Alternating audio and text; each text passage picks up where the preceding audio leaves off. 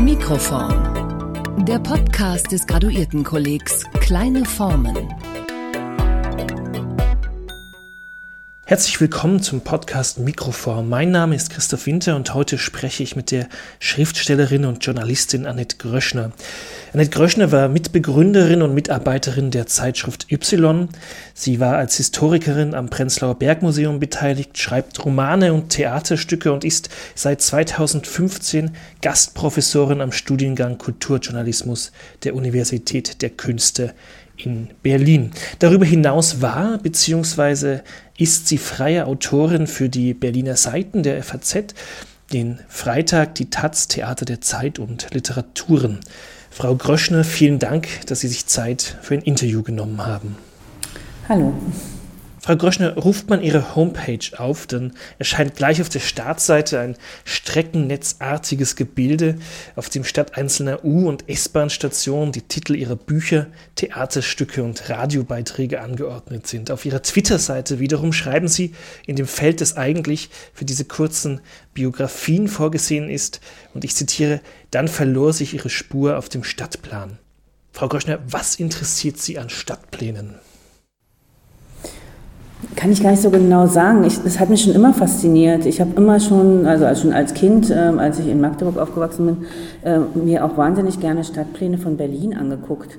Die waren ja damals noch so, weil es Ostdeutschland war, ähm, ähm, sehr seltsam für heutige Verhältnisse. Ähm, da gab es ja sozusagen Westberlin nur als weißen Fleck ähm, mit Fluss ähm, äh, und vielleicht noch die Ausfallstraßen drauf. Und das hat mich als Kind schon fasziniert, dass man so eine Karte hatte, wo so eine Stadt noch drauf war, die man dann aber nicht sah. Und, das, und die ähm, Erwachsenen immer so ähm, ja, sehr rumgeeiert haben, wenn sie einem erklären sollten, warum das so ist.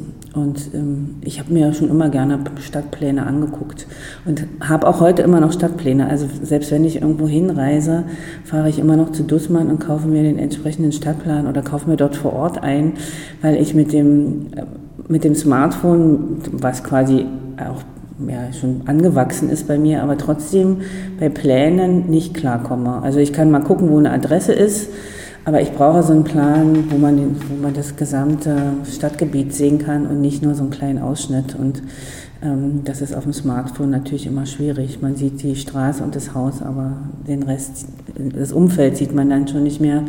Und ich finde es, glaube ich, auch für mein Schreiben immer extrem wichtig, was ist eigentlich für ein Umfeld, in dem man sich bewegt und nicht nur diese kleine Ausschnitt, sondern wer ist eigentlich da noch in der Nachbarschaft und ähm, in welchem Feld bewegt man sich und ähm, ja, ich mache das ja, ähm, ich, ich, arbeite ja seit 2003 an einem, Pro einem Ewigkeitsprojekt, sage ich immer so für mein Leben. Äh, ich fahre überall auf der Welt mit der Linie 4 und das ist aus diesem FAZ-Projekt heraus äh, gewachsen. Als, als dieses Projekt zu Ende war, hatte ich so äh, Entzugserscheinungen und habe dann gedacht, wie kann ich das weitermachen? Es gibt keine Zeitung, die das, äh, bei der ich das machen kann. Die haben alle gar keinen Platz mehr. Und dann habe ich halt angefangen, das erstmal so für mich zu machen, äh, überall ähm, mit der Linie 4 zu fahren.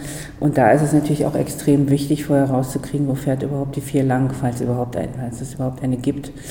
Und da habe ich schon sehr lustige Sachen erlebt, weil zum Beispiel die chinesischen Stadtpläne nur in den Touristenorten auch ähm, lateinische Buchstaben für die, die, die Straßen haben. Und so wie man in so ein Gebiet kommt, wo Touristen eigentlich nicht hinfahren sollen, gibt es halt nur chinesische Zeichen. Und die vier ist eine Pechzahl äh, in Asien und da deswegen ähm, fuhren die auch immer nicht auf Touristenstrecken, wenn sie überhaupt gefahren sind. Und äh, ja, das ist dann schon sehr lustig, wenn man so ähm, also so fremde Pläne anguckt, sich mit fremden Städten auseinandersetzt. Und ich finde auch immer ähm, sehr interessant, wie Städte aussehen, ob die so, ähm, ob die so Figuren abbilden. Ja? So zum Beispiel die Ringbahn in Berlin heißt, hieß ja auch früher Hundekopf, weil wenn man sich die genau anguckt, dann sieht sie aus wie ein Hundekopf und gar nicht wie ein Ring. Ja? Also die ursprüngliche, die ja nicht ganz rumfuhr. Also solche Sachen finde ich wahnsinnig interessant. Also Topografie überhaupt.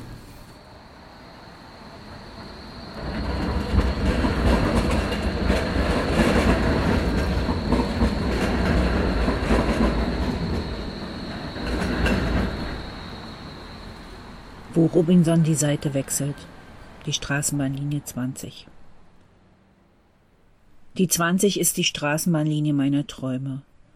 Frühmorgens, wenn sie nach Betriebsbeginn ab 5 Uhr alle zehn Minuten an meinem Bett vorbeirollt, hat sie es schon oft geschafft, eingebaut zu werden in irgendeinen Albtraum. Sie fährt auf dem Mittelstreifen der Danziger Straße.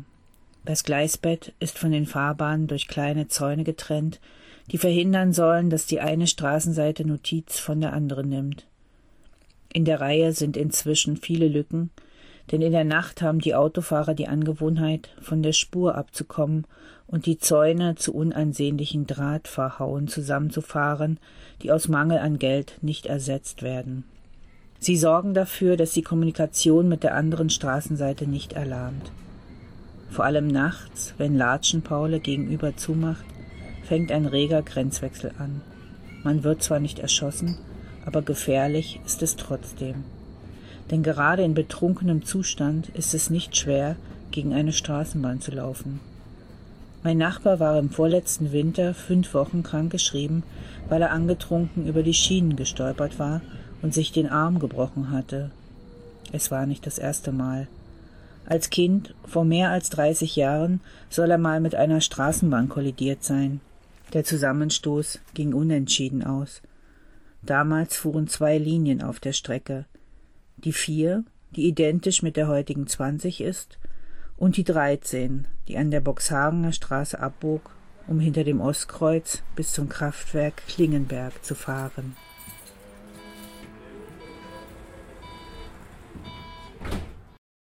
Wenn Sie sagen, dass Sie sich die Stadtpläne von Westberlin oder von Berlin ganz allgemein angeschaut haben, kann man dann davon ausgehen, dass Karten und äh, eben Stadtpläne Möglichkeitsräume erschaffen?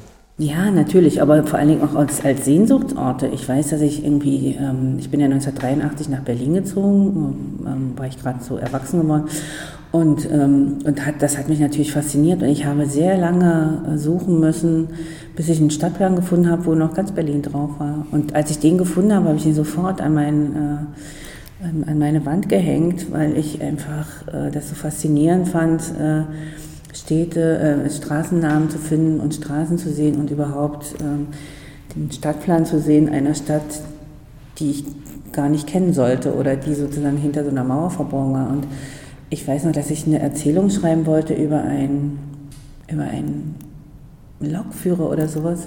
Habe ich nie zu Ende geschrieben in den 80er Jahren.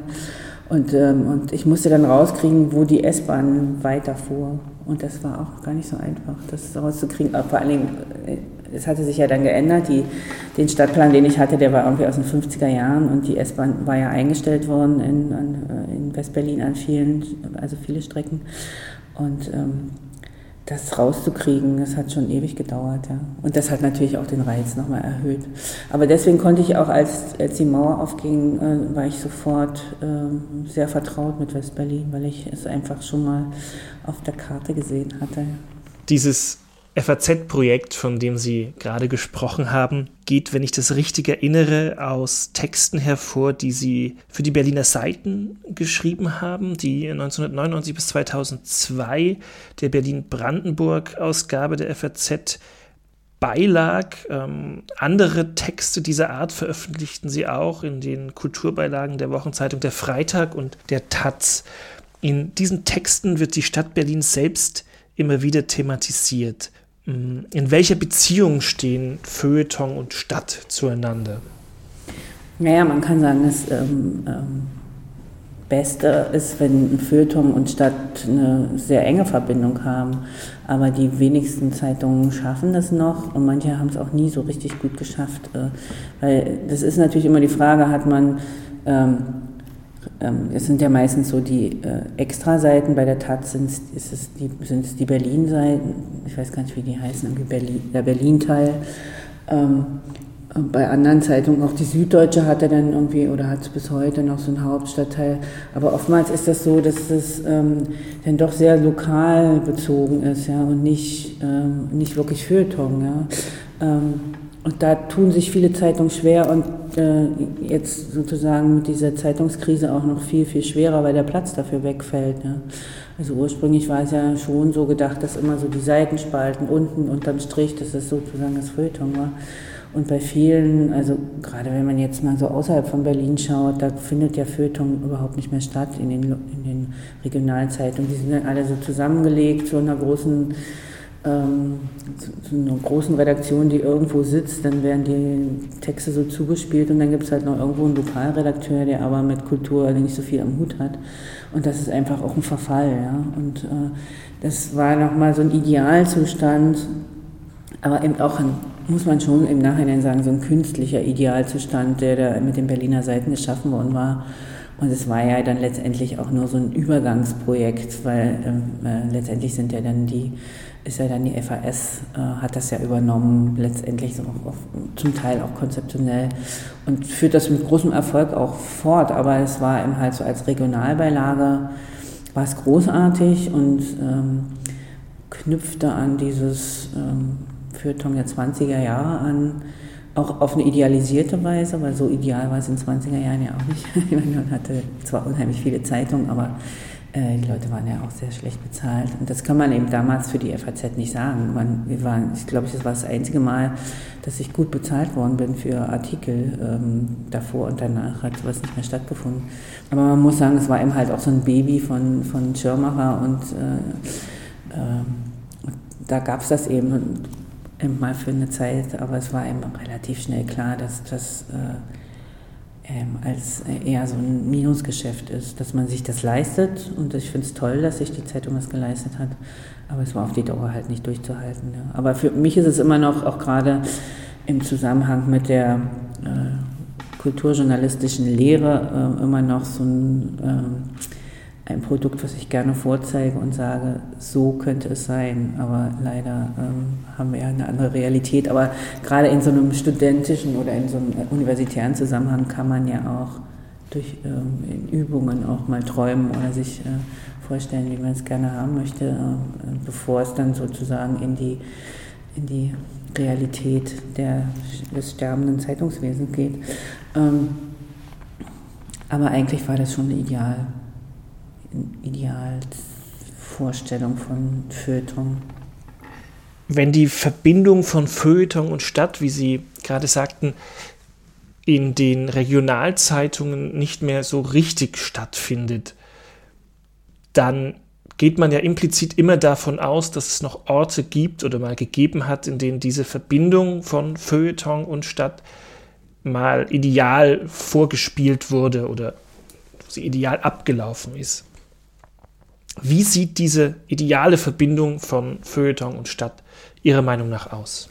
Naja, man kann ja sagen, es gibt sie schon in gewisser Weise in Stadtmagazinen. Ja? Also wenn man jetzt City oder Tipp nimmt, da findet natürlich äh, sehr viel statt, auch also neben, neben all den Programmsachen. Und je nach Redaktion sind sie dann mal besser oder mal schlechter. Ja? Also das gibt es schon, aber wenn wir jetzt von Zeitungen reden, ist es halt, äh, ja, ich finde, der Tagesspiegel hat das mit Mehr Berlin äh, äh ganz gut gemacht. Äh, ich habe es jetzt nicht mehr weiter verfolgt. Ich habe es am Anfang äh, wirklich jede Woche auch gelesen. Ich bin jetzt keine regelmäßige Tagesspiegelleserin, aber das fand ich eine gute, äh, moderne Variante, ähm, also auch mit jungen Leuten äh, nochmal neu durchzuspielen, wie man Stadt auch in der Zeitung darstellen kann, ohne jetzt so... Ähm, also, also auch so aufzubrechen, auch die Form aufzubrechen, auch mit großen Bildern zu arbeiten und so. Ähm, fand ich eigentlich eine sehr gute Idee, äh, die sowas nochmal wieder aufgenommen hat. Ja. Ich finde auch mittlerweile die Taz Berlin besser als vor viel, also vor viel, ich glaube ja viele Jahre. Ich lese sie jetzt seit, seit 1989 durchweg, ohne Unterbrechung und ähm, äh, zwischendurch war der Berlin-Teil ganz schlecht, aber das, äh, also durch die Taz am Wochenende hat sich da auch nochmal wieder was verändert und verbessert, finde ich auch so. Also in, in, Richtung, wenn wir jetzt so vom ja, Feuilleton reden und äh, die Möglichkeit, verschiedenste Texte, Rubriken zu haben, äh, braucht man eben immer eine Zeitung, die viele Seiten hat, wo man das auch wirklich machen kann. Ja. Ja, so ein gutes Stadtfeuilleton lebt ja immer davon, dass verschiedenste ähm, verschiedenste Ecken der Stadt erzählt werden. Also dass man sich nicht nur innerhalb der Ringbahn bewegt, sondern dass man eben auch mal rausguckt. Und äh, da tun sich viele auch schwer, weil äh, die wenigsten, äh, die für Zeitung schreiben, leben in Marzahn oder in, im Märkischen Viertel. Aber ich finde, äh, wenn man sich mit der Stadt äh, beschäftigt, muss man verdammt nochmal da auch hinfahren und, und es nicht so als... Ähm, ähm, ja, Pflicht ansehen oder mit so einem herablassenden Ton. Das, das macht mich immer echt fertig, wenn so mit herablassenden Tonen darüber erzählt wird, äh, wie die Leute dort angeblich leben, aber ähm, eigentlich sind die äh, oft gar nicht da gewesen. Ähm, ich finde wirklich ein gutes Feuilleton, was sich mit Stadt auseinandersetzt, muss jede Ecke der Stadt kennen und muss bereit sein, auch überall hinzugehen, um die Vielfalt zu zeigen und ähm, es kann auch eine thema thematische Vielfalt sein, muss jetzt gar nicht jetzt muss es gar nicht an Bezirken festmachen, aber ähm, da sehe ich irgendwie ähm, eine Schwierigkeit, die aber auch daran liegt, dass es so schlecht bezahlt wird, ja, weil wenn man irgendwie nicht äh, in, in einer Ecke einer Stadt wohnt, dann muss man da auch hinfahren, muss da lange bleiben, muss da recherchieren und kann das nicht irgendwie so zusammenkratzen aus äh, drei Quellen im Internet und so. Und das, äh, also viele, die das können, die das machen, äh, sind eben auch, leben auch sehr prekär. Äh, also das muss man sich dann entscheiden, ja. Für die Berliner Seiten der FAZ fuhren sie mit Bus und S-Bahn durch Berlin und schrieben darüber. Daraus sind, glaube ich, so 10 bis 15 längere Stücke, Feuilletons muss man sagen, entstanden. Wird eine Stadt aus der Perspektive der öffentlichen Nahverkehrsmittel anders wahrnehmbar als vielleicht aus der Perspektive eines Flaneurs? Ähm, ich bin ja der Meinung, man kann auch mit Straßenbahnen und Bussen flanieren. Ähm, also auch Fontane ist nicht gewandert, der fuhr auch ganz oft mit Kutschen, ähm, hat sich auch manchmal welche gemietet, weil er zu voll war, irgendwie noch die nächsten Kilometer ins nächste, in den nächsten Ort zu gehen. Ähm, bei mir kommt das eher aus so einer Erfahrung heraus. Ich bin nach der Wende äh, in Paris gewesen, habe dort auch eine Zeit lang gelebt, weil ich ähm, mein, nochmal einen äh, ordentlichen Abschluss machen wollte und habe da Germanistik studiert und habe dort zum ersten Mal erlebt, dass man flanieren kann. Das ging nämlich in Ostberlin nicht, weil da gab es immer so ganz, ganz lange Strecken, wo nichts war, weil einfach die Stadt komplett zerstört war und man hatte sehr viele äh, Brachen. Und es machte einfach keinen Spaß, da lang zu flanieren. Zum Flanieren gehört eben auch eine Abwechslung einer Stadt. Und die Abwechslung gab es damals nicht. Und ähm, ich habe aber damals gedacht, okay, man kann aber in Berlin ganz gut mit öffentlichen Verkehrsmitteln flanieren, weil man dadurch diese Brachen halt überbrückt. Ne? Und das, was ich da für die FAZ gemacht habe, hatte ich vorher schon mal äh, der Taz angeboten und die wollten es aber nicht. Ähm, fanden das irgendwie doof. Und, ähm, und dann, ich habe aber schon immer, wenn ich im Ausland war, mich in irgendeine Straßenbahn gesetzt und bin zur Endstelle gefahren. Weil in der Straßenbahn also vorwiegend in der Straßenbahn, aber auch im Bus, ist man relativ geschützt ähm, und man kann ähm, also auch Gegenden überbrücken, äh, die, die, wo man vielleicht nicht weiß, wie man sich bewegt. Das war dann später sehr wichtig für die Linie 4. Äh, wenn man in Südamerika mit der Linie 4 fährt, dann äh, fährt man unter Garantie durch einen Slum durch. Ähm, und da ist es immer ganz gut, auch jemanden mitzuhaben, der sich ein bisschen gut, also ein bisschen in der Stadt auskennt und weiß, hier ist es wirklich nicht gut auszusteigen. Aber innerhalb dieser Bahn ist man eigentlich immer relativ geschützt und man sieht eben sehr viel. Ähm, und deswegen mache ich es auch nie mit U-Bahn, weil U-Bahn heißt immer, dass man bei jeder Station hoch muss. Und das ist ein völlig anderes Reisen, weil dieses ist ja so eine Dialektik zwischen innen und außen. Ja? Also man ist drinnen und man lebt in dieser Welt drin, die eine völlig andere ist als draußen man ist drin auch in einer anderen Geschwindigkeit. Man sieht das ja immer abends, wenn man jetzt irgendwie an der Straße steht und man sieht so eine Straßenbahn vorbeifahren und die Leute sitzen in so einem milchigen Licht, ja, und man denkt immer, äh, die, die, die leben in einer völlig anderen Zeit, ja, und das ist eigentlich auch so. Also die draußen haben eine andere Geschwindigkeit als die drinnen, weil man sitzt ja, man bewegt sich eigentlich nicht und bewegt sich aber trotzdem und äh, nimmt gleichzeitig an der Stadt teil und draußen ähm, ist die Stadt natürlich nochmal mit ihrer ganzen Geschichte. Jedes Gebäude, an dem man vorbeifährt, hat eine Geschichte. Und im Idealzustand einer, äh, einer solchen Reportage äh, schafft man es halt, sowohl das Innere als auch das Äußere zu beschreiben und gleichzeitig noch so eine Tiefenbohrung in die Geschichte zu machen und, äh, und gucken, was so ähm, historisch an dieser Stelle war. Manchmal ist es auch interessant zu, äh, zu erzählen, die Geschichte der öffentlichen Verkehrsmittel an der Stelle.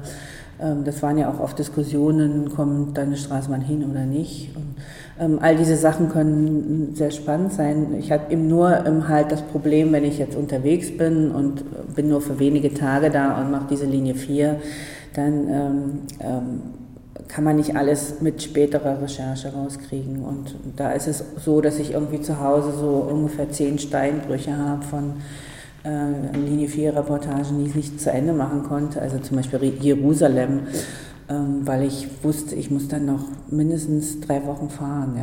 Äh, auch die ähm, New Yorker Linie 4 habe ich, glaube ich, innerhalb von drei oder vier Jahren recherchiert und geschrieben, weil ich immer wieder mal da war und dann bin ich immer wieder gefahren und dann ergab sich so eine, äh, so, so eine Geschichte, die sich über diese Zeit, auch den Zeitraum hinweg, äh, erst so entwickelt hat. Ja. Äh, und manchmal ist es nicht ideal, manchmal ist es okay, aber im Gesamt, in der Gesamtkomposition eines Buches äh, ist es dann auch wieder manchmal auch egal, ob es jetzt eine kleinere Geschichte ist oder eine große und aufwendig recherchierte. Also das kommt dann auch, ist auch wieder ein anderes äh, Produkt. Ne?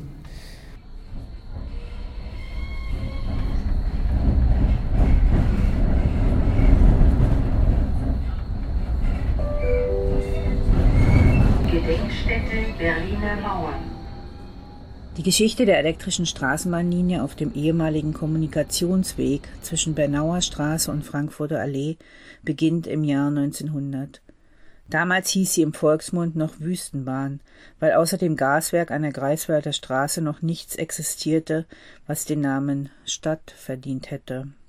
Es gab mehr Laubengelände und verwilderte Bauplätze als Häuser. Zwanzig Jahre später verkehrten auf der Strecke die Linien vier, fünf und neun allesamt Ringbahnen, die den inneren Stadtring abfuhren. 120 Minuten brauchte die Straßenbahn damals für eine Runde über Wedding, Tiergarten, Kreuzberg, Friedrichshain und Prenzlauer Berg.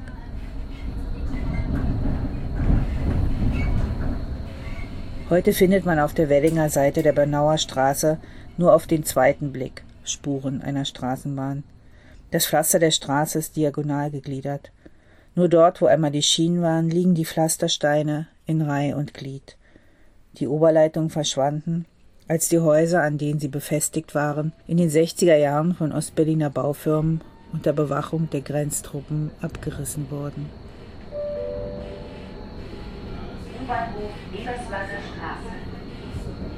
Nach der Währungsreform 1948 wurde an der Sektorengrenze zwischen Eberswalder und Bernauer Straße ein Schaffnerwechsel eingeführt – die Fahrer blieben in ihren Fahrzeugen, während die Schaffner des jeweiligen Währungssystems wechselten.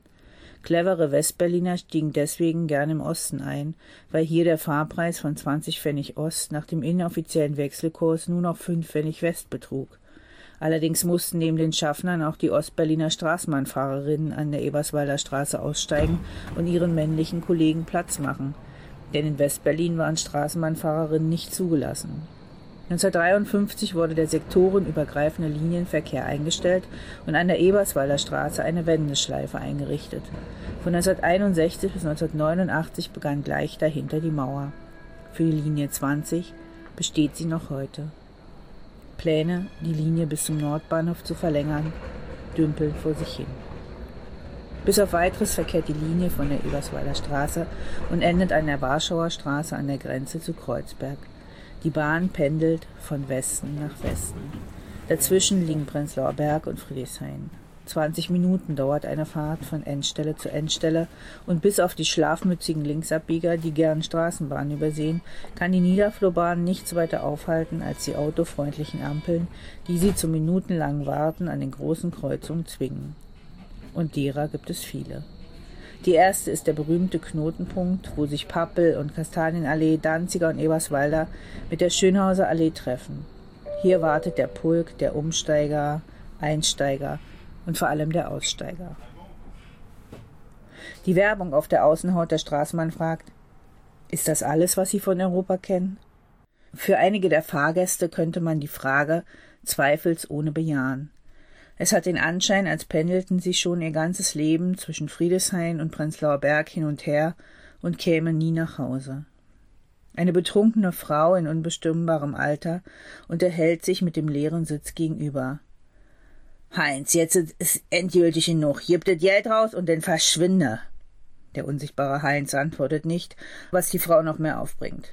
Ich habe dir tausendmal gesagt und jetzt reicht es aber.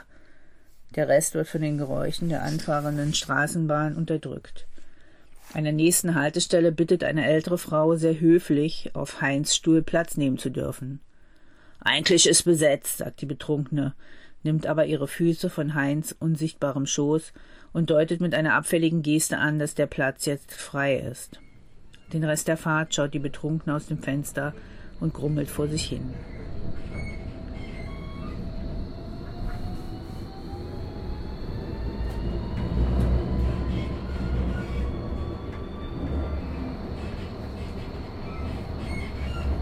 Sie sprachen gerade von dem Flanieren mit Bus und Bahn.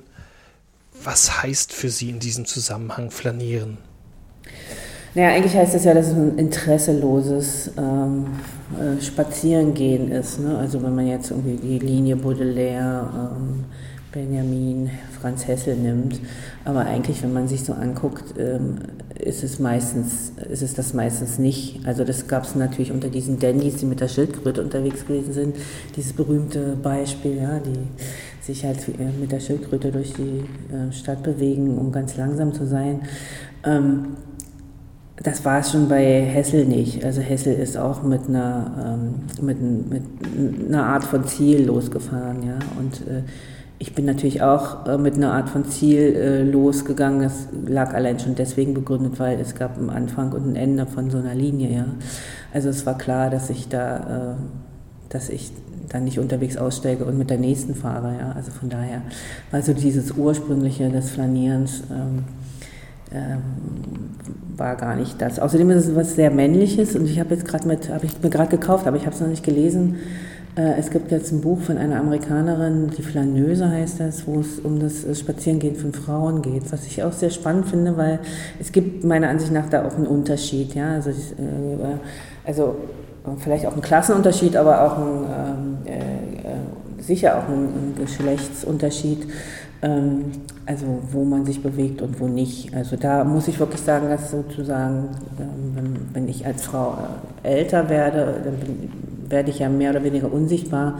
Für meine Arbeit hilft mir das sehr. Also man wird nicht mehr so, es, man bekommt nicht mehr so viel Aufmerksamkeit und wird nicht abgelenkt, weil irgendjemand meint, man müsse, äh, er müsse dich ansprechen, ja, so, um dir zu sagen, ähm, was du zu tun oder zu lassen hast. Das ist, ähm, in Berlin war das jetzt nicht so ein Problem, aber in anderen Städten ist es, als ich jünger war, schon oft, öfter vorgekommen, dass man angesprochen wird oder, oder auch verfolgt wird oder so. Ja. Also, ähm, mir ist es immer ganz lieb, wenn ich unsichtbar bin in meiner Arbeit. Und ähm, da gab es auch Übergänge, äh, weil am Anfang ähm, gab es ja noch keine Smartphones. Äh, am Anfang haben die Leute gelesen.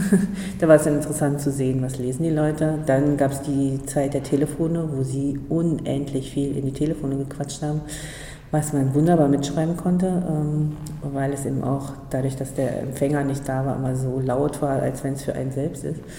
Ähm, und dann kam die Smartphone-Zeit, wo gar nicht mehr telefoniert wurde. Das ist eigentlich so die Zeit, die ich jetzt so am schwierigsten finde, weil man wenig, weniger erfährt von den Leuten.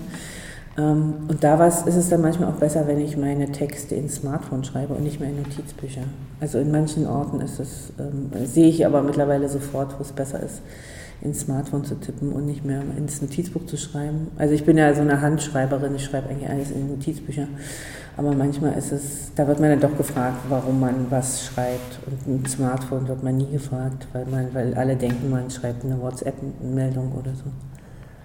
Also ist das Tippen in das Smartphone hinein eine Form des sich unsichtbar machens.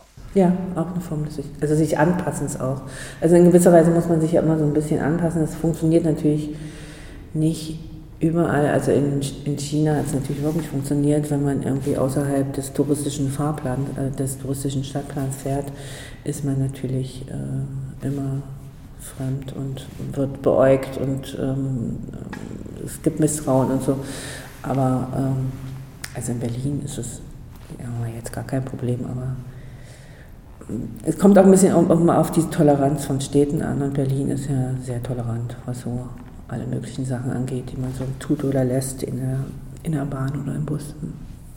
Ihre Reportagen aus den Berliner Straßenbahnen und Bussen sind 2002 im Berlin Verlag unter dem Titel Hier beginnt die Zukunft, hier steigen wir aus erschienen. Im Vorwort dazu schreiben Sie das und ich zitiere Bus und Bahn zu fahren heißt, die Oberfläche der Stadt zu betrachten. Zitat Ende. Hm, wie sahen die Oberflächen der Stadt, die Oberflächen Berlins damals aus und wie sehen sie heute aus? Naja, ich habe Oberflächen auch nochmal in so einem übertragenen Sinne gesehen. Also, weil man kann ja nicht wirklich ähm, ganz tiefgründig werden. Erstmal ist es, ähm, liest es dann keiner mehr, weil es ist ja eine Reportage, die ja auch immer so ein bisschen eher so einen leichten Ton hat. Ähm, auch wenn man was Schreckliches erzählt. Äh, und man kann auch nicht jede, jede einzelne Ort an so einer Strecke beschreiben, weil äh, das ist dann auch, also das ist ja auch immer so eine Frage der Komposition äh, einer Reportage. Was lässt man aus, was nimmt man? Und man ist eben einfach auf dieser Oberfläche und man weiß ja zum Beispiel auch nicht, was unter der Oberfläche ist. Äh, man könnte ja auch über die Kanalisation an der Stelle schreiben, also jetzt mal im, äh, im direkten Sinne. Und dadurch bleibt es halt immer so ein bisschen oberflächlich. Was, was das Berlin von damals und von heute unterscheidet, ist, dass es damals ein sehr unfertiges Berlin war. Es war einfach noch so viel offen, es gab noch so viele Möglichkeiten, die da waren. Und heute finde ich, dass wahnsinnig viele Möglichkeiten vertan worden sind. Also alleine was die Architektur angeht, möchte ich eigentlich, wenn man jetzt mal so durch die Stadt fährt, irgendwie regelmäßig zu weinen anfangen. Äh, ganz besonders schrecklich finde ich das Berliner Schloss und da fand ich irgendwie jede Art von Zwischennutzung besser. Also die, aber vielleicht gehöre ich auch zu so einer Generation, die sich in diesen Zwischennutzungen immer am wohlsten gefühlt hat. Ja? Also für mich ist ja auch die FAZ eine Zwischennutzung gewesen, weil ich ähm, wollte da nicht festarbeiten. Ich war immer eher eine, die, ähm, die auch so sehr schnell wieder gehen wollte, wenn sie gemerkt hat, es bringt nicht für sie selbst nichts weiter, nicht, bringt mich nicht weiter jetzt. Ähm, und von daher finde ich diese Zwischennutzung oder diese Zwischenphasen der Stadt und auch so diese Nachkriegs, ähm, dieses Nachkriegs-Berlin äh, hatte so wahnsinnig viele Möglichkeiten und, äh, und, und in diesen leeren Stellen, äh, die es gab, auch, die, die hatten so was Doppeltes. Ja? Also einerseits war die Frage, was könnte man mit diesen äh, Stellen machen und das andere, was war da vorher und was haben sie dort eigentlich gemacht? Warum ist, steht dieses Haus nicht mehr? Was war da vorher? Ähm, was ist, wenn ich jetzt einen Spaten nehme und grabe? Das war ja auch so eine Zeit, wo immer mal wieder, wo, wo dann so angefangen wurde, neu zu bebauen und dann ähm, äh, bin ich damals war mein Sohn noch relativ klein, sind wir immer mit dem Klappspaten losgezogen am Wochenende und haben geguckt, was man so in diesen Löchern findet. Ja weil da war ja noch die Keller drunter und es war einfach so eine, so eine Zeit der, der Geschichten auch. Ja. Vor kurzem habe ich mit Michael Angel gesprochen und er konstatierte, dass die Berliner Seiten die Oberflächen der Stadt beschreiben oder beschrieben haben. Welche Rückschlüsse lassen sich denn von den Oberflächen einer Stadt für das ziehen, was sich unter dieser Oberfläche befindet, also ihre, wenn man so will, tiefen Strukturen? Naja, ich meine, das Feuilleton ist natürlich immer etwas leichteres, ja. Also es, äh, da werden jetzt nicht die großen, schweren Sachen verhandelt, ja, die man vielleicht dann im Wirtschaftsteil finden kann. Aber es äh, war ja eine reine Feuilleton-Ausgabe. Also es war ja, spielte ja, Wirtschaft spielte so gut wie keine Rolle. Also es wurde ja eher so ein kulturelles Berlin auch erzählt ähm, und Kultur im erweiterten Sinne, also nicht nur äh, Theater oder so, aber eben ähm, eine politische Kultur und eine Zusammen Kultur des Zusammenwachsens, weil das darf man ja auch nicht vergessen, es war, äh, als sie anfing, war es neun Jahre nach der Wende, ähm, nach der Wiedervereinigung ähm, der Stadt, da, da war natürlich vieles überhaupt nicht zusammengewachsen. Heute haben sich viele Sachen auch verfestigt. Ähm, also zusammengewachsen ist die Stadt ja immer noch nicht, aber die Frage ist auch, muss sie das jetzt unbedingt? Es gab ja immer Teile, die nicht zusammengehörten.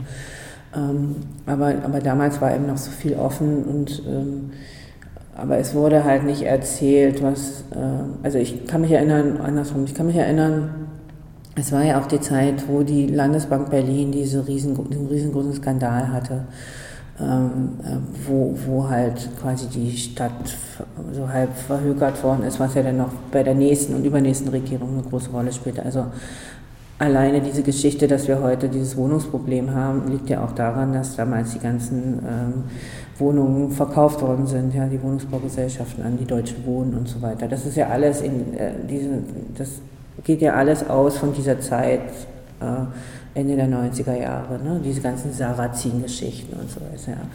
Ja. Äh, und diese Verschuldung der Stadt. Und, ähm, und da ist natürlich eher die Oberfläche erzählt worden. Also da, da gab es keine äh, investigativen äh, Reportagen darüber, welcher Politiker, der hier in diesen äh, Indexen steht, äh, da wirklich Dreck am Stecken hat. Also es wurde ja eher so ein bisschen, wir reden jetzt mal über die, ja, Kultur von Berlin, aber ähm, die wirklich harten Geschichten sind nicht gemacht worden. Ne?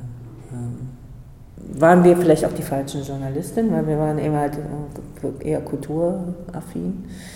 Aber äh, von daher stimmt das mit der Oberfläche schon, ja. Also es war auch manchmal der schöne Schein, also auch dieses dann gerne mal gucken, wo ist Glamour in Berlin, gab es ja nicht so viel, also da dann zu gucken, so, ähm, wie, wo ist da der Laufsteg oder so, das äh, fanden natürlich viele auch schick, ja, so dann mal eingeladen zu werden zu irgendwas. Ähm, aber also mich hat es zum Beispiel überhaupt nicht interessiert, ich war ja eher so für die, ja, für die Schmuddelecken zuständig. Aber auch gerne. Heute. Ebenfalls im Vorwort Ihres Buches beschreiben Sie zwei Ihrer Arbeitstechniken, über die ich gerne mit Ihnen sprechen möchte. Zuerst beschreiben Sie, dass Ihr Interesse am öffentlichen Nahverkehr durch einen Zufall geweckt wurde. Sie schreiben, dass Sie 1983, Sie waren, wie Sie gerade sagten, frisch in Ostberlin angekommen, versehentlich in eine falsche Straßenbahn gestiegen sind und sich dann mit dieser durch die Stadt haben treiben lassen. Welche Rolle spielt das Verirren bei der Erkundung einer fremden Stadt? Eine ganz große. Ich finde es immer schade, wenn, wenn ich ähm, nicht viel Zeit habe und so gezielt irgendwo hinfahren muss. Und da bin ich dann doch vielleicht zu, doch eine Flaneurin, ähm, dass ich schon toll finde, wenn man einfach mal ähm, irgendwo aussteigt und sich dann da umguckt oder so. Ja. Also wenn genug Zeit da ist, sich äh, äh, mal um eine andere Ecke zu gehen und dann in, in einer anderen Welt zu sein. Ja. Äh, und das geht natürlich in fremden Städten äh, einfacher. Eigentlich ist an jeder Ecke, ist jede Ecke fremd. Aber in Berlin finde ich es auch sehr reizvoll, weil ich habe so ein bisschen so den Ehrgeiz, dass ich wirklich mal alles gesehen haben möchte. Also äh, ich hatte dann mal eine Zeit lang, äh, als es noch so möglich war, die Wohnungen zu wechseln, hatte ich mal überlegt, ob ich nicht mal äh, so überall Wohnungen anmiete, in, in allen, um mal überall gelebt zu haben. Also das war irgendwie so, eine, so ein Wunsch von mir, aber das ist äh, natürlich Quatsch. Ich habe es dann oft gehabt, dass ich immer mal so ähm, Arbeitsräume angemietet habe, irgendwo, damit ich die Wege bis dahin hatte und dann auch eben diese Umgebung. Äh, ähm, also Wedding, Kreuzberg und so kenne ich viel durch Arbeitswohnungen oder Arbeits Plätze. Und jetzt hatte ich schon mal so geguckt, wo überall Coworking Spaces sind, um, um mal wieder an andere Orte zu kommen und so. Oder Bibliotheken irgendwo, wo, wo ruhige Plätze sind. Und weil ich würde ganz gerne schon die gesamte Stadt gut kennen. Ja. Auch wenn es ähm,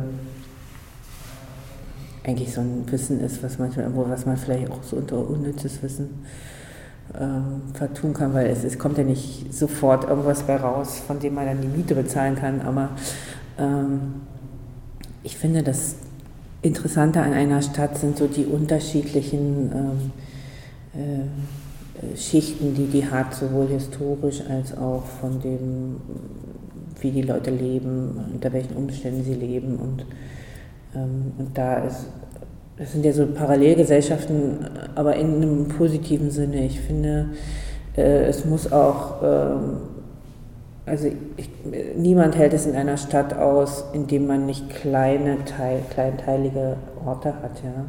Letztendlich ist Berlin ja auch so aus lauter Dörfern zusammengesetzt, ja auch sowieso von der, von der Topografie her und von der Geschichte her. Aber ähm, ich finde dieses absolut äh, negativ konnotierte Parallelgesellschaften oder Blasen einfach äh, etwas, was auch ganz notwendig ist, damit man in so einer Stadt überlebt. Ja? Also ähm, wir grüßen uns ja nicht auch, wenn wir in die S-Bahn einsteigen, das wollen wir überhaupt nicht aushalten, ja. Oder wir schauen auch Leuten nicht, nicht jedem in die Augen, weil da könnte man sich schnell eine Ohrfeige fangen oder so. Also ähm, man hat, ich liebe auch diese Anonymität von Städten, aber ich finde, man braucht auch diese, diese das Dörfliche zwischendrin, um, um irgendwie, äh, also um sich nicht wirklich total einsam zu fühlen. Ja. Das geht ja vielen so, die so frisch in eine Stadt kommen und niemanden kennen und die Stadt erstmal komplett feindlich äh, ihr gegenüber ist, äh, der Person gegenüber ist. Äh, das kommt natürlich daher, weil man noch keine Anker hat. Ja? Und man braucht natürlich in so einer Stadt immer, immer Anker. Es können viele sein, aber man braucht irgendwo was, wo man sich so festzurren kann oder andocken kann oder so. Ja? Ich glaube, das geht jedem so. Ich kenne eigentlich keinen, der nicht irgendwie nochmal so eine Gruppe hat, wo er, wo er einfach auch zu Hause ist. Ja?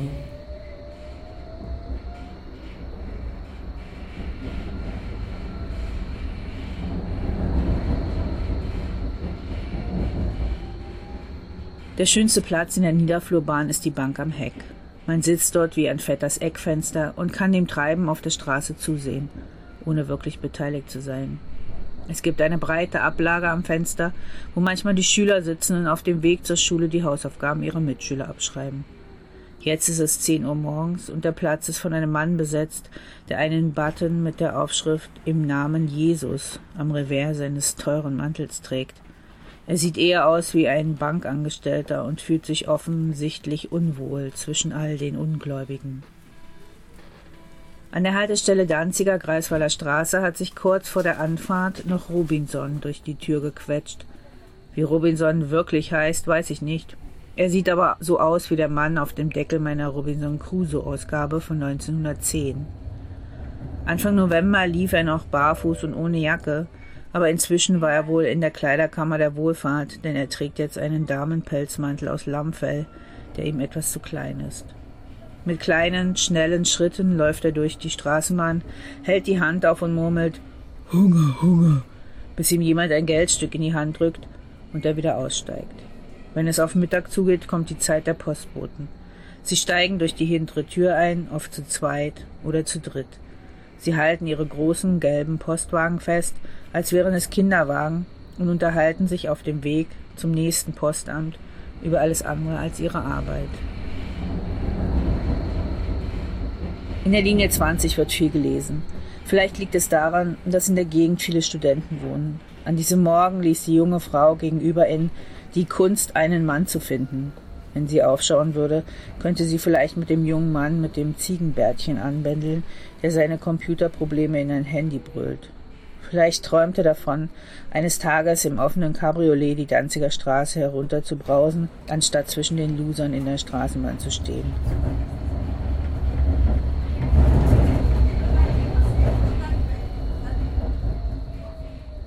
Wäre ich blind, würde ich trotzdem wissen, dass ich in der 20 bin denn anders als die anderen Linien ist sie auch an den Gerüchen erkennbar. Am frühen Freitagabend riecht es nach billigem Parfüm und Haarspray, da sind die Mädchen in kichernden Gruppen unterwegs in die Tanzkeller und Cafés. Ein paar Stunden später riecht es wie in der Kneipe nach der letzten Runde, im Gegensatz zu früher mehr nach Bier und Wein als nach Schnaps und bei Betriebsschluss etwas strenger nach Urin unterbrochenem. Wenn es regnet, riechen die Hunde. Selbst die sind hier bunt. Es handelt sich fast ausschließlich um Promenadenmischungen, die manchmal quer durch die Straßenbahn schießen, um ihr Revier gegen andere zusteigende Köter zu verteidigen. Die Hunde haben selten einen Fahrschein, genauso wenig wie die Fahrgäste auf zwei Beinen. Im letzten Jahr waren es etwa 20 Prozent, die auf der Linie bei dem Delikt der Beförderungserschleichung erwischt wurden. Das war ein einsamer Rekord und deswegen kommen jetzt häufig Kontrolleure, die sich von den ärmsten Fahrgästen kaum unterscheiden. Sie haben nur die Seite gewechselt, weil sie vom Arbeitsamt in diesen wenig lukrativen Job vermittelt wurden.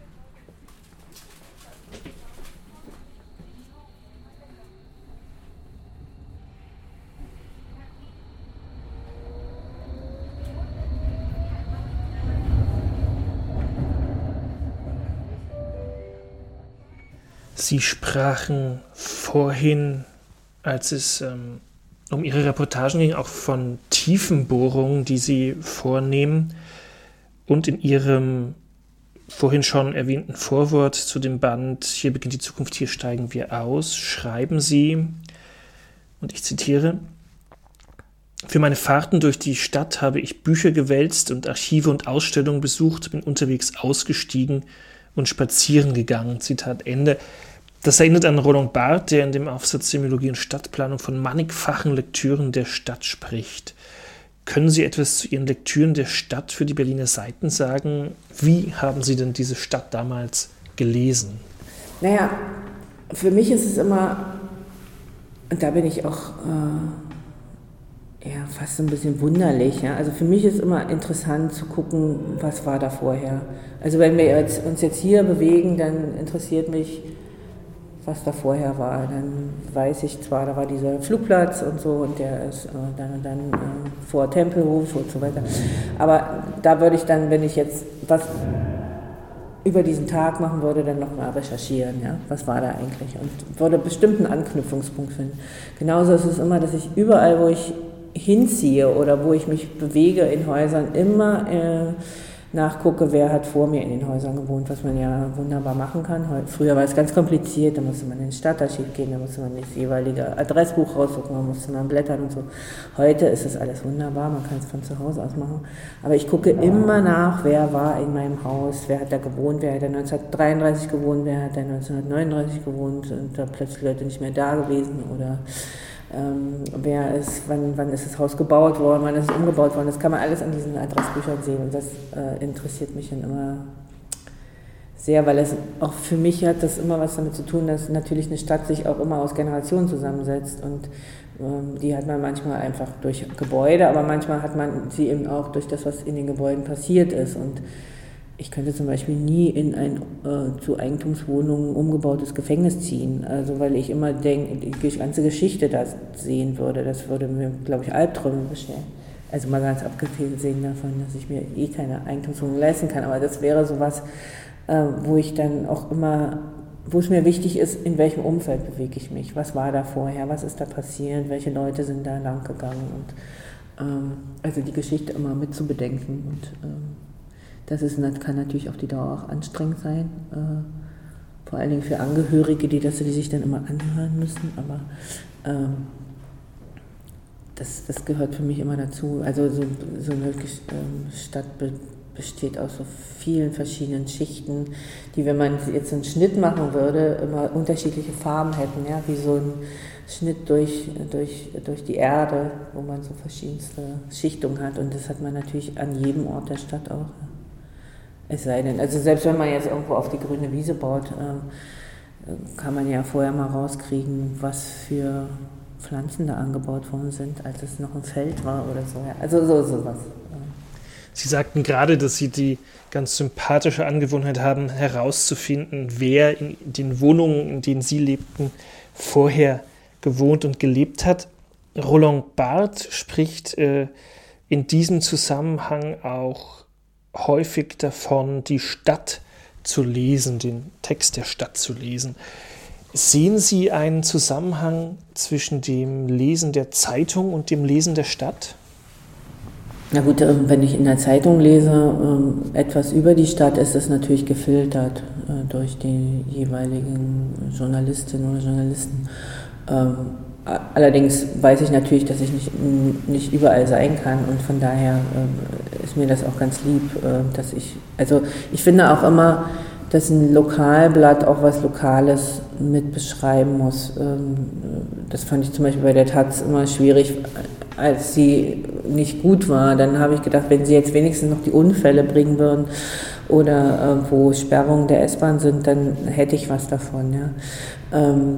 Dann würde ich wenigstens informiert sein. Und viele haben ja auch diese ähm, Regionalzeitung, weil sie eben genau das wissen wollen. Und ich bin auch, ich lese auch äh, alle, ich kriege auch alle Newsletter vom Tagesspiegel für den einzelnen Bezirken, weil ich das wahnsinnig spannend finde. Also zu gucken, was ist gerade in Marzahn los, worüber diskutiert Spandau ähm, was ist jetzt in Reinickendorf wieder los, obwohl ich da eigentlich gar nicht hin muss oder, oder da nicht wohne. Ja? So, ja, am langweiligsten ist für mich dann immer Pankow, weil da wohne ich, aber so diese, ähm, diese fremden äh, Stadtteile auch ähm, also mitzuverfolgen, was da passiert, finde ich sehr reizvoll. Das ist für mich so ein kleines Hobby.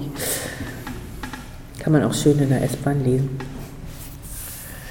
Für die Berliner Seiten schrieben Sie als eine von vielen Autorinnen auch an der Webcam-Kolumne mit. Was hatte es mit dieser Kolumne auf sich? Also da muss ich sagen, das ist eines meiner schönsten ähm, Projekte war, so an, an, was so kleine Form angeht, äh, weil es war einerseits sehr streng und andererseits hat es aber auch alle Möglichkeiten gehabt. Und ich finde, das ist eine sehr schöne ähm, Variante auch. Äh, ich benutze das bis heute in der Lehre, weil ähm, manchmal sind die Leute so ein bisschen verwirrt, weil sie plötzlich Regeln kriegen. Aber ähm, ich sage dann immer, das, ist ja eine Chance, eine, immer eine Regel so zu übertreten, dass es äh, nicht so aussieht wie eine Übertretung der Regel, also dass man irgendwie damit auch spielen kann. Aber es ist erstmal verwirrend für viele, weil sie eben nur dieses Offene kennen. Aber ich fand eben einfach ähm, zu versuchen, nicht so viel Meinung in die Texte zu bringen und dann auch im Rückkehrschluss zu sehen, wie viel Meinung eigentlich in einem Text steht. Da kann man irgendwie, äh, es ist als äh, ähm, als so ein, Beispiel für, für bestimmte kleine Formen ist es wunderbar, äh, gerade um es Jüngeren beizubringen. Ich mache das selber auch immer noch als Übung. Es ist wie so beim Leistungssport, ähm, das, wo man dann quasi mal ähm, 5000 Meter schwimmen muss, äh, um im, in der Übung zu bleiben, ähm, mache ich das auch ab und zu sogar nochmal für die, für die Berliner Szenen von der Taz. Ähm, da wirklich so kleine kleine Szenen zu schreiben. Ähm, in letzter Zeit habe ich es dann oft bei Facebook gemacht, aber dann mehr so diese Snapshots als Webcams. Also diese Verli-Form finde ich auch sehr angenehm als kleine Form, um Stadt zu beschreiben. Äh, Mache ich auch sehr viel, aber eben halt meistens nicht mehr für Zeitung, sondern eben wirklich fürs Netz. Und äh, was gut war, ich habe dann manchmal, weil, weil man hat ja da relativ viel Geld verdient und die Miete war noch gering. Und ich hatte ja auch nie Geld und wenn ich dann wusste, äh, es reicht wieder nicht bis Monatsende, äh, dann habe ich nochmal schnell zwei, drei Webcams geschrieben. Ähm, bin dann irgendwo hingefahren, meistens an Plätze und habe mich da hingesetzt und habe das aufgeschrieben, was ich da.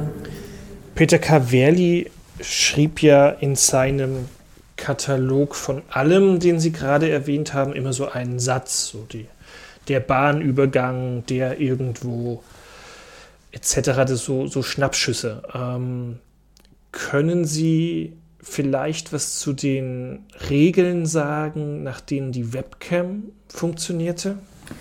Ähm, naja, man kann es vielleicht so übersetzen. Ähm, ähm, was Verli macht, ist ein Schnappschuss. Also man hält kurz mit dem Fotoapparat drauf äh, und dann äh, ist, ist ein Bild, wo sich so und so viele Leute bewegen oder irgendwie auch äh, nur eine Taube oder was. Und es sind ja immer Relativsätze, äh, in denen das Prädikat fehlt.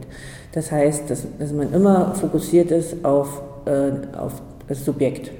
Egal, ob das Subjekt jetzt ein Mensch ist oder ein Tier oder ein Gegenstand und so weiter. Und äh, das ist auch ein wahnsinnig schön, äh, schönes, ähm, äh, schöne Regel, äh, um, um wirklich äh, Beobachtung zu lernen. Mhm. Kann man auch mit Schülern machen, also kann man wirklich mit jedem machen. Ähm, und bei der Webcam ist es dann schon ein bisschen schwerer, weil die Webcam, bevor man äh, sozusagen aufgenommen wurde in den Kreis der Webcam-Schreiberinnen und Schreiber, bei der FAZ kriegte man äh, diesen ähm, in diesem Berlin im Licht äh, ist es auch abgedruckt, kriegte man die Vorlage, äh, wie eine Webcam auszusehen hat. Und das sind eben ganz strenge Regeln. Das heißt, dass es rein in der Gegenwart ist, es ist eine reine Beobachtungsübung und man ähm, und man darf ähm, als Autorin und Autor halt keine Meinung reinbringen. Und Meinung kann sich aber schon in einem Adjektiv ausdrücken. Ja? Also es gibt so eine, eine Webcam, an der ich das immer erkläre, wenn ich das jetzt mit ähm, in so Kursen mache.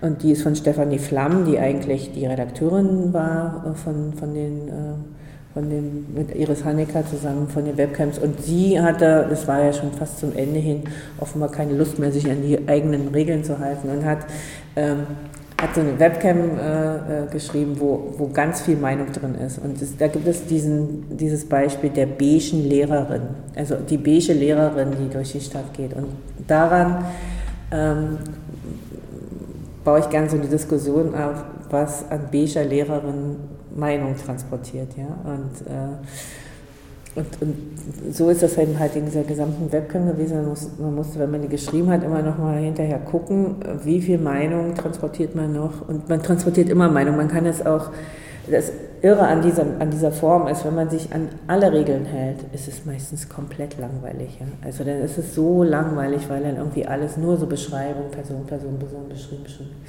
Und es ist eigentlich keine Spannung da drin. Und da merkt man eben auch, dass viel an Spannung, was wir so an Texten produzieren, immer mit Meinung zu tun hat. Ja? Und äh, ich finde, es ist einfach eine, eine gute Form, um theoretisch darüber nachzudenken was wir eigentlich für Texte schreiben. Und ich finde es aber eben auch eine sehr schöne Form, um, um ganz streng zu arbeiten. Ja? Und manchmal habe ich auch so eine Sehnsucht nach einer Strenge auch mir selbst gegenüber, ähm, die ich natürlich aus meiner Kindheit und Jugend noch kenne, ähm, ähm, aber wo ich manchmal auch eine Sehnsucht nach habe, weil wir manchmal so beliebig sind in dem, was wir tun, ja? weil eben alles möglich ist. Ja? Und manchmal ist es ganz schön, wenn man sich reibt an irgendetwas, was, äh, was auch eine Grenze ist oder wo man irgendwie so eine ähm, wo man irgendwie äh, ja, einfach eine Regel hat. Und der Reiz besteht natürlich bei der Regel immer daran, sie zu übertreten. Ne? Die Webcams sind ja formal dadurch gekennzeichnet, dass sie immer mit einer Uhrzeit und einer Ortsangabe beginnen und einer Uhrzeit und einer Ortsangabe beenden. Und diese Orte sind immer irgendwo in Berlin. Ich frage mich jetzt, weshalb die Webcam als Mittel der Stadtbeobachtung besonders geeignet erscheint. Naja, sie sind deswegen geeignet, weil sie eben äh, nicht diesen subjektiven Blick auf die Stadt haben, sondern eben, also der Subjektiv ist daran eigentlich ähm, der Ort, wo die Webcam steht. Und Webcam ist ja sozusagen der oder diejenige, die schreibt. Also die Frage war, ähm, wo gehe ich hin? Auch wichtig auch die Uhrzeit.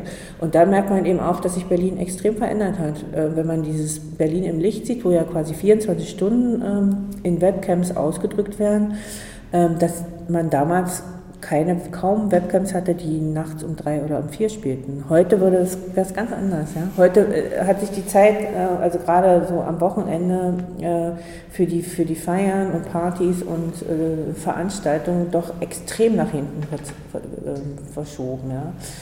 Ähm, und daran erkennt man eben auch, dass die, die Stadt heute nicht mehr dieselbe ist wie, wie vor 20 Jahren. Ja? So, das ist so eine Beobachtung. Und ähm, und das Zweite ist, dass man äh, äh, natürlich auch nicht alles kommentiert und einordnen kann. Ja? So, also man weiß nicht sofort, ah, der ist jetzt rechts oder der ist links oder äh, der macht das und der ist arm oder so, sondern man, man hat erstmal nur das, äh, was derjenige oder diejenige gerade in dem, in dem Zusammenhang dieses, dieser Beobachtung tut. Ne? Und ähm, bei der Webcam ist es ja auch so, dass sozusagen in, erst in der Auswertung, die wieder durch Menschen stattfindet, dann äh, ähm, geguckt wird, dass da was passiert ist oder so. Ja, das äh, ist ja auch das Wesen überhaupt, also der, der wirklichen Webcam, ne? dass sie meistens irgendwas aufzeichnet und hinterher, aber erst wenn es passiert ist ähm, und nicht vorher. Und ähm,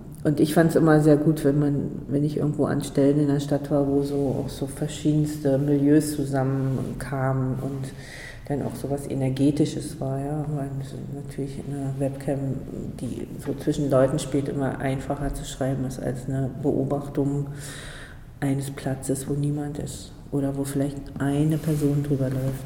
Aber es hat natürlich auch immer wieder was damit zu tun, welche, also ob man ein guter Autor, gute Autorin ist. Man kann natürlich sehr viel auch aus einem leeren Platz machen, ja. Und man kann sehr viel Geschwindigkeit auch schaffen, indem man kurz oder lange Sätze schreibt. Also ich finde es eine wahnsinnig schöne Form, um einfach auch genau das auch wieder zu trainieren. Ja? Also äh, wie schafft man Geschwindigkeit innerhalb eines Textes? Ähm, ja, solche Sachen. Ja. Sie sprachen gerade davon, dass das Subjektive der Webcam darin besteht, dass der Autor, die Autorin den Ort auswählt an dem die Webcam aufgestellt wird. In dem Gespräch mit Michael Angele, das ich, wie gerade schon erwähnt, vor kurzem führte, hat er gesagt, dass für die Berliner Seiten der Ostteil der Stadt im Vordergrund stand. Jörg Döring wiederum hat äh, in einem Artikel über die gesammelten Webcams Berlin im Licht in einem Band, den äh, Stefan Poromka und Erhard Schütz gemeinsam herausgegeben haben, die 55 Klassiker des Kulturjournalismus, so ein kleines Mapping durchgeführt und herausgefunden, dass auch die Webcams häufig im Ostteil der Stadt aufgestellt wurden. Kann das sein und woran liegt das? Ja, das war damals der interessante Teil, äh, interessantere Teil. Ja. Äh, ähm, bei mir war es einfach relativ klar, ich äh, habe mich da viel bewegt. Ich wohnte auch immer im Prenzlauer Berg und äh, konnte auch nicht jeden Tag, ich war alleinerziehend, konnte also auch nicht jeden Tag quasi ans Ende der Stadt fahren. Ähm, also von daher war das ähm, bei den Webcams. Aber manchmal, ich weiß auch, dass ich mal nach Schöneberg gefahren bin, weil ich das noch nicht kannte und habe da eine Webcam geschrieben, weil ich einfach den Ort interessant fand. Also quasi auch wirklich äh, erstmal so mich habe treiben lassen, um, um dann irgendwo, ich weiß, das war irgendwie ähm, Stadtpark Schöneberg oder so. Aber es war so, dass damals natürlich viele, die in den, in, nach Berlin zogen, auch in den Osten zogen, weil einfach äh, die, da gab es große Wohnungen und die wenig kosteten. Da konnte man eine Familie gründen und so. Also da, also viele von denen, die jetzt ganz konkret bei den Berliner Seiten arbeiteten, ähm, da waren ja nur ganz wenige aus dem Osten, aber viele wohnten im Osten, weil sie eben irgendwann aus, aus dem Westen gekommen waren in den 90er Jahren und hatten sich einfach da angesiedelt, wenn sie nicht von vornherein nach Kreuzberg wollten. Ja. Aber es gab extrem wenig Leute, die nach Charlottenburg zogen oder so. Ja. Äh, und da, von daher, also der Kudamm war zu der Zeit extrem out, ja. Also kaum jemand hat sich um den Kudamm gekümmert, obwohl es natürlich die Kantstraße eine der spannendsten Straßen der Stadt ist. Ja. Aber es, da passiert relativ wenig jetzt vom, von der Reflexion über diese, Sta über diese Straße ja, oder überhaupt über die Seitenstraßen. Ja. Das war der, war der Fokus war schon sehr im Osten. Ja. ja. Also würde ich auch teilen, die Beobachtung. Die Soziologin Martina Löw spricht von der Eigenlogik einer Stadt und meint damit, und ich zitiere sie, ein Ensemble zusammenhängender Wissensbestände und Ausdrucksformen, durch die sich Städte zu spezifischen Sinnprovinzen verdichten. Zitat Ende. Hat sich die Eigenlogik der Stadt Berlin vom Anfang der Nullerjahre bis heute verändert und wenn ja, wie? Ja, ich finde, dass Berlin sich sehr verändert hat, weil es ein anderes Verhältnis zum Eigentum bekommen hat. Und, ähm, und das hat die Stadt schon extrem verändert.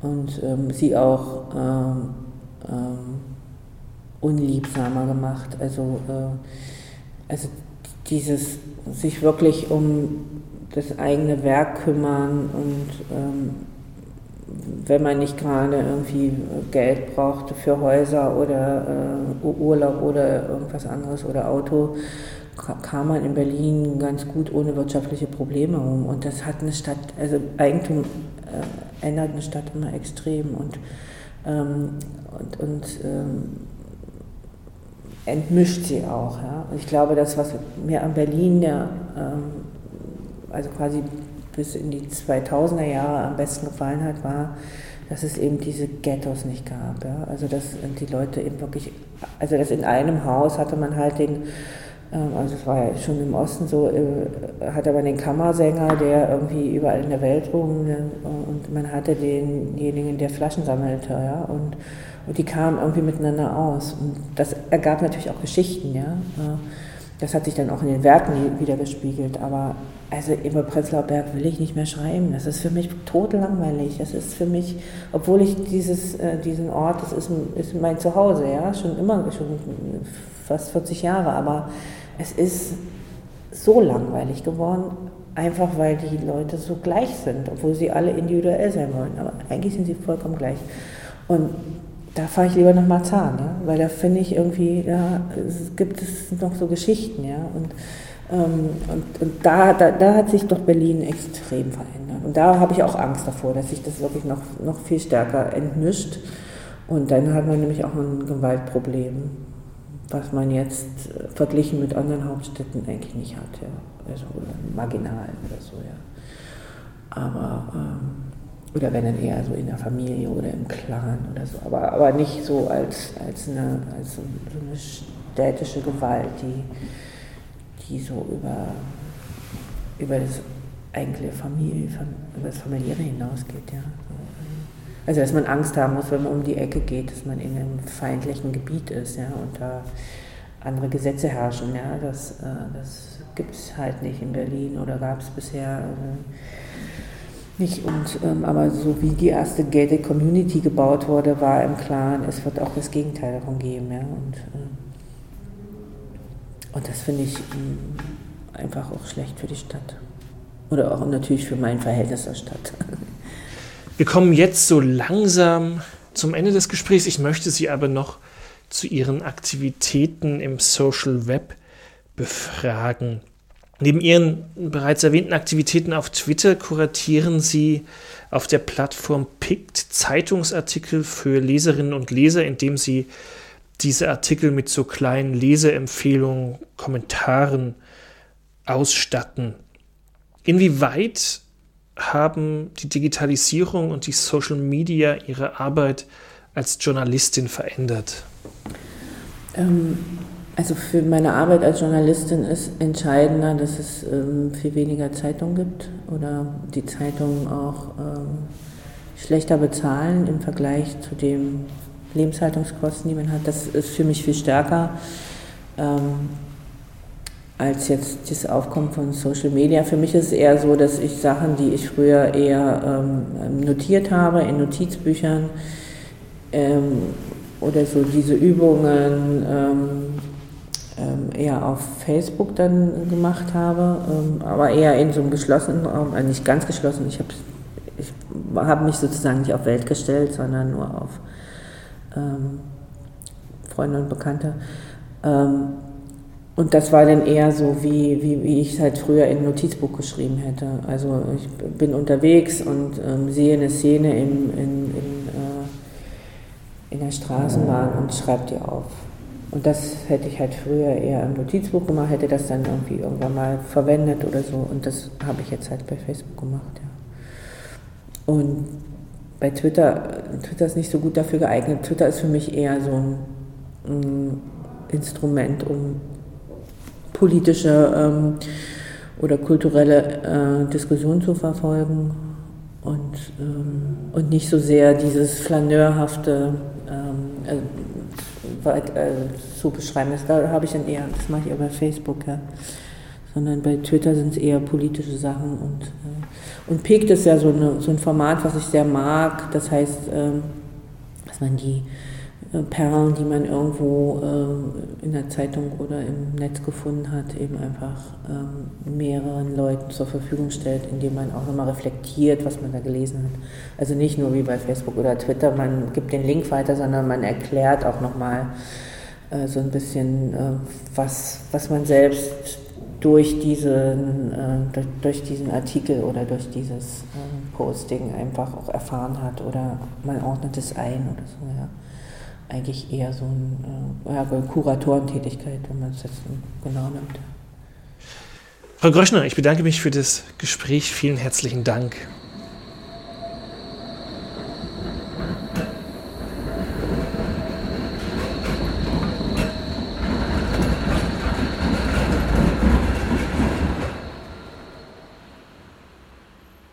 Die Straßenbahn umrundet den Basarienplatz. Er durfte seinen Namen behalten, weil sich die Friedrichshainer 1995 erfolgreich gegen die Umbenennung in Baltenplatz gewehrt haben. Bersarin war der erste sowjetische Stadtkommandant nach dem Krieg. Er starb, als er mit seiner Harley Davidson am Morgen des 16. Juni 1945 gegen einen Militärkonvoi raste, was ihm Jahrzehnte später den Beinamen Sowjetrocker einbrachte. Im Erdgeschoss einer der Neubauten der DDR-Postmoderne wirbt ein Geschäft mit einem Aktionsfenster – hinter der Scheibe stehen Kinderwagen. Die Straßenbahn erreicht den Fuß des Barnim und überquert die Karl-Marx-Allee. Die Hänselmann-Türme wirken in ihrer Renoviertheit fast ein bisschen deplatziert. Aber es wird nicht lange dauern und sie werden wieder so grau sein wie vorher. Der Wagen leert sich. Auf dem Mittelstreifen der Warschauer Straße verbeißen sich die Kampfhunde ineinander. Von der Endstelle an der Rivaler Straße ist es noch ein ungemütlich langer Weg über die Warschauer Brücke bis zur S- und U-Bahn. Bis Ende Mai, so hat sich die BVG vorgenommen, soll die Bahn über die Brücke verlängert werden. Hätte ich Zeit, würde ich vielleicht mal eine Statistik anlegen, wie viele Bahnen an einem Tag an meinem Fenster vorbeifahren. Von den Träumen habe ich meist nur noch eine schwache Ahnung, wenn morgens der Wecker klingelt. Den schlimmsten Albtraum habe ich behalten, denn er spielte sich in der Wirklichkeit ab. Es war ein Sonnabend im letzten Herbst, als ich zur Straßenbahn rennen wollte, quer über die Straße und den Mittelstreifen zur hinteren Tür der Niederflurbahn, die an der Kreuzung immer sehr lange auf die grüne Ampel warten muss. Ich sah noch, dass es die Bahn war, die für Eisern Union wirbt. Im selben Moment knallte es, dumpf, als wenn ein Sack aus großer Höhe fällt. Ein Schrei, und dann war es für eine Sekunde still. In allen Lüften hallt es wie Geschrei, Dachdecker stürzen ab und gehen entzwei. Jakob von Hollys Gedicht war Wirklichkeit geworden, auch wenn der Abgestürzte genau genommen kein Dachdecker, sondern ein Gerüstbauer war. Der Mann lag in einer Blutlache auf dem Pflaster. Er lebte noch, und seine Augen, die zwischen den hinzugestürzten hin und her wanderten, hatten einen unbeschreiblichen Ausdruck. Am nächsten Morgen lag ein Kranz an der Stelle, wo gestern noch der Blutfleck war. Jemand hatte noch eine brennende Kerze daneben gestellt, die aber vom ersten umherstreuenden Hund umgeworfen wurde. Auf dem Weg ins Krankenhaus war der Gerüstbauer gestorben. Vielleicht hat er nur einen kurzen, unaufmerksamen Moment der Straßenbahn hinterhergesehen.